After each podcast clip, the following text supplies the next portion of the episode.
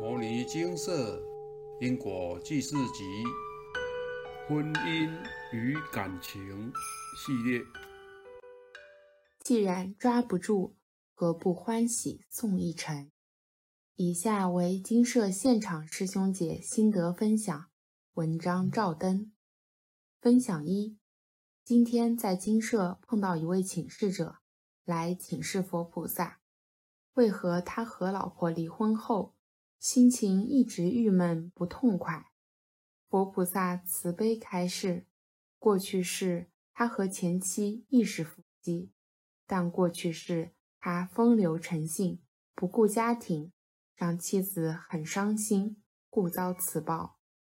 为何心情一直郁闷不痛快？佛菩萨亦开示：是灵在忏悔过去事，让妻子伤心。佛菩萨最后开始，他和前妻能破镜重圆，当然需要先化解两人因果后，再补能破镜重圆的福德资粮。这缘分有了，不过感情有时人得随缘。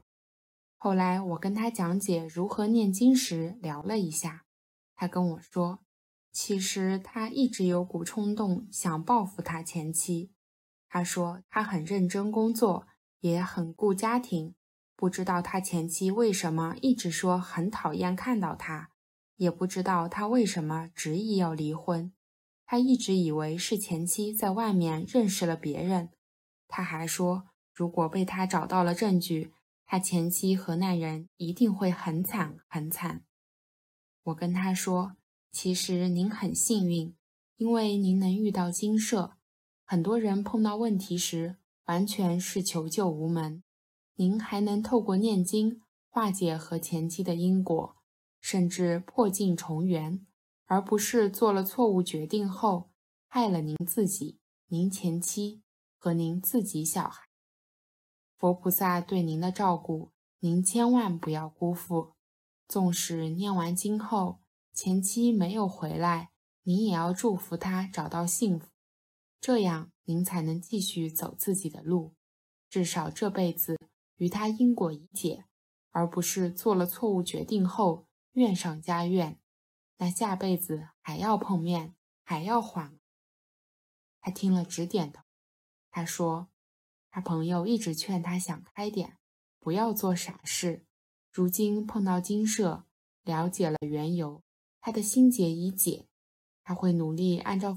菩萨的开示去做，很多时候要人想开真的很不容易。有个目标在前方，透过念经祝福他，能慢慢体会佛菩萨的心意。分享二：我有个女性朋友，她男友是她的业主菩萨，因为她的心挂在她身上，但对方对她似有似无，她想有个了结。就请我帮他请示，刚请示出来，他还是一直执念，问我怎么办。我知道我不管怎么说，他都会放不下，所以就鼓励他先念完经文再打算。而且如果有认真念经文，在念的过程中，心识就会慢慢转化，这样他也比较能放下。其实这样劝他，就是要他转移注意力，久就淡化执着了。前阵子，因为陪他度过各种风雨的狗儿寿终正寝了，他主动问我可以帮他做什么，我请他多念经给他，他就帮他念了七七四十九天的经，转化了他对他狗儿的不舍。目前他正在念他的业主菩萨经文，希望他持续努力。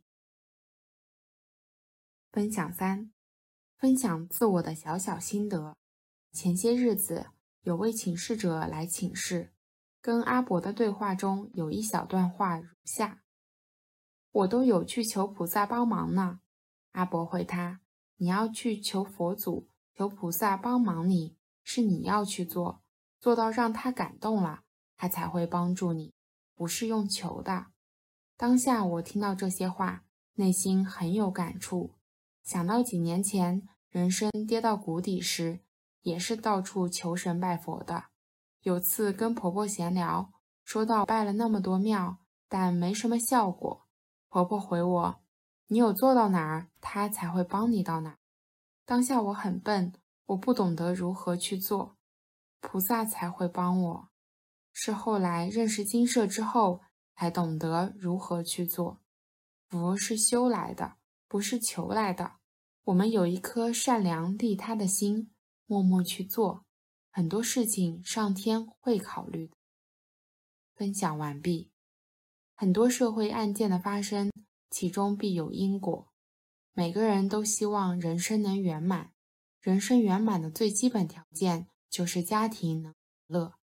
如分享一中请示者，他说他很认真工作，也很顾家庭。不知道他前妻为什么一直说很讨厌看到他，也不知道他为什么执意要离婚。很多人其实被讨厌、被怨恨的莫名其妙，如今透过佛菩萨开示，真是符合了蔡师兄常说的“如是因，如是缘，如是果，如是受”。因缘到了，阿赖耶识内的讨报开关就会自动开启。一波波当初被伤害的记忆自动涌现，逼使当事人做出种种报复动作。有福报者就能遇到佛法，并借由因果债、功德还来化解因；没有福报者，就会让心中怨恨慢慢扩大，终至无法收拾。所以文中师姐所言，其实您很幸运，因为您能遇到金舍。很多人碰到问题时，完全是求救无门，您还能透过念经化解和前妻的因果，甚至破镜重圆，而不是做了错误决定后害了您自己、您前妻和您自己小孩。佛菩萨对您的照顾，您千万不要辜负。纵使念完经后前妻没有回来，您也要祝福她幸福，这样才能继续自己的路。至少这辈子与他因果已解，而不是做了错误决定后怨上加怨，那下辈子还要碰面，还要还。佛菩萨视众生如佛子，他希望众生都能找到回家的路道。可惜众生们累世轮回，早已迷了本性。金舍只是佛法的引路人。让大家循着念经模式，慢慢找回自己的性德。所以，谁能恢复掉覆盖自己佛性的灰尘，真的是您自己，不是佛菩萨，也不是金舍。所以阿伯才会说，你要去求佛祖、求菩萨帮忙，你是你要去做，做到让他感动了，他才会帮助你，不是用求的。念大圣经典，如《金刚经》《药师经》《地藏经》，可使正法久住。用心修，天龙护法会保佑您。佛菩萨很愿意帮助我们，但佛助自助者，解铃还需系铃。福是修来的，不是求来的。愿大家都能明了这句话的深意。再为您分享一则网络故事。既然抓不住，何不欢喜送一程？日落黄昏，倦鸟归巢，青山渐渐安静了下来。突然，一个年轻人面容狰狞，怒气冲冲地跑到高高的山岗上，发泄似的狂喊着。年轻人的暴躁惊动了正在不远处打坐的禅师。面目慈祥的老禅师。缓缓走到年轻人面前，对他露出了善意的笑容，然后和年轻人攀谈起来。在谈话的过程中，老禅师始终眯着眼睛，微笑着在听年轻人的倾诉。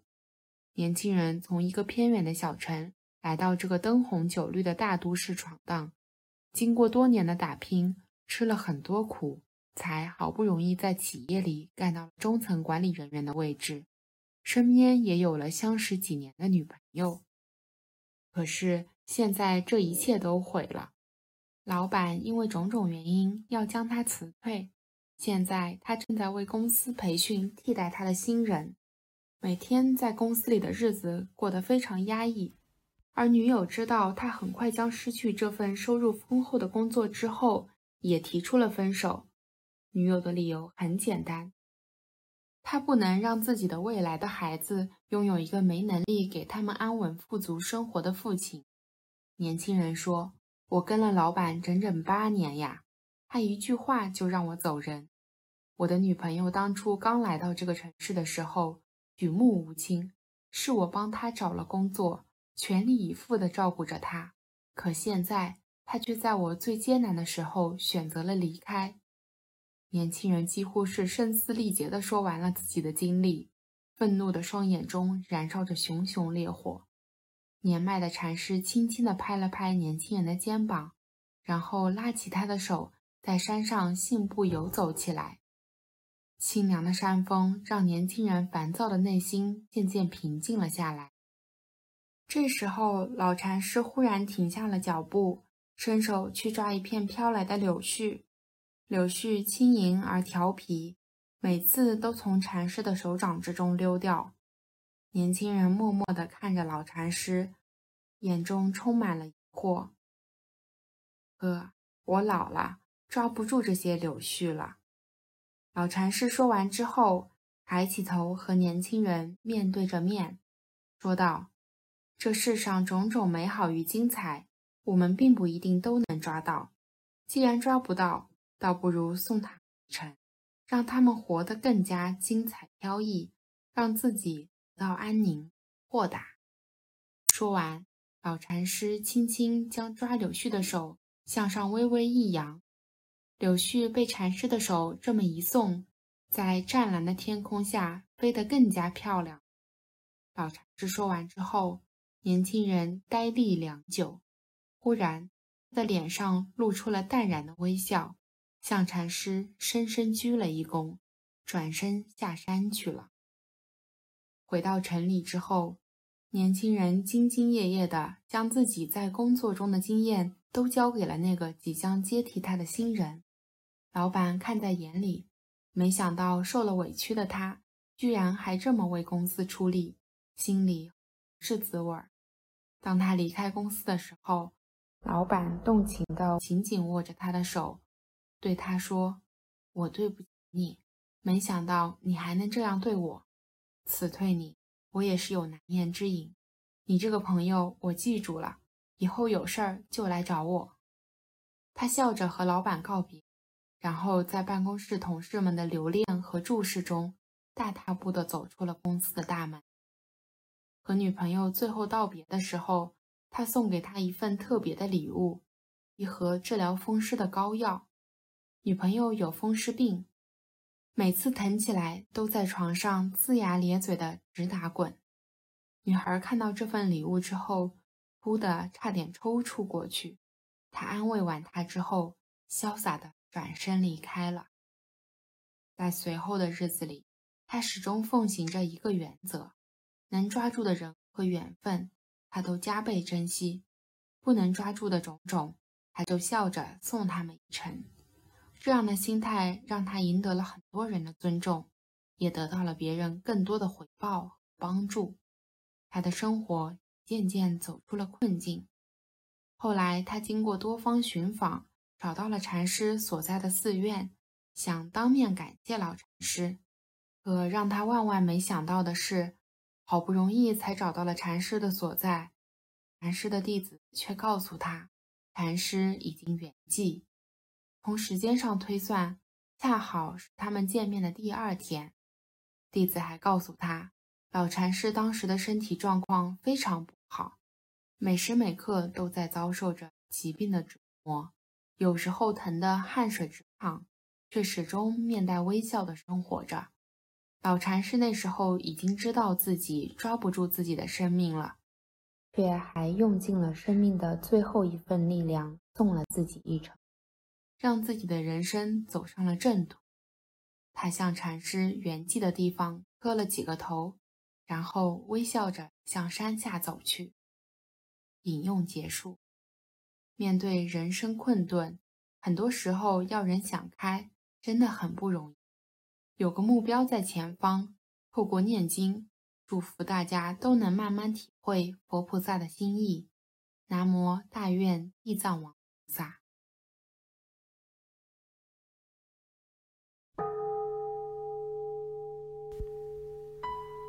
摩尼经寺经由南海普陀山观世音菩萨大士亲自指点，是一门实际的修行法门。借由实际解决众生累劫累世因果业障问题，治因果病，而将佛法落实到家庭生活中，普度慈航。我们不接受供养，不收钱，不推销，不强迫修行，只求能结善缘，解决您的问题。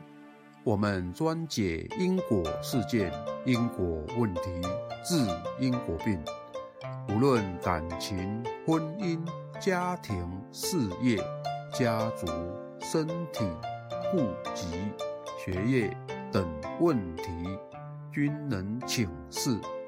有医生看到没医生，有神问到没神者，不妨一试。